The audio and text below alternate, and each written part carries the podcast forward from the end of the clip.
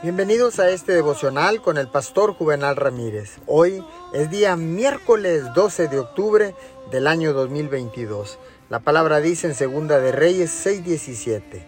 Entonces Eliseo oró, Señor, ábrele a Getsi los ojos para que vea. El Señor así lo hizo, y el criado vio que la colina estaba llena de caballos y de carros de fuego alrededor de Eliseo. Déjeme le comparto este testimonio de una señora que conozco que se enteró de que tenía cáncer.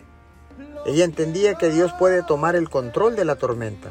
Su actitud fue, Dios, yo he orado, he creído, ahora confío en que me lleves a donde quieres que vaya.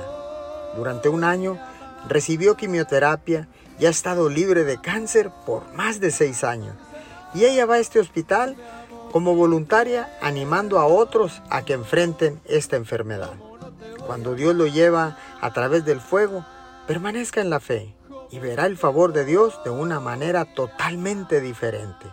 Me encanta el hecho de que esta mujer que sobrevivió al cáncer esté ayudando a las personas a vencer esta terrible enfermedad. Su prueba se convertirá en su testimonio cuando pueda decirle a la gente, mira, Dios lo hizo por mí, Él también lo puede hacer por ti. Señor, gracias porque cuando tú estás con nosotros podemos vencer cualquier enfermedad y así ayudar a los demás. Todo esto en el nombre poderoso de Jesús te damos gracias. Amén y amén.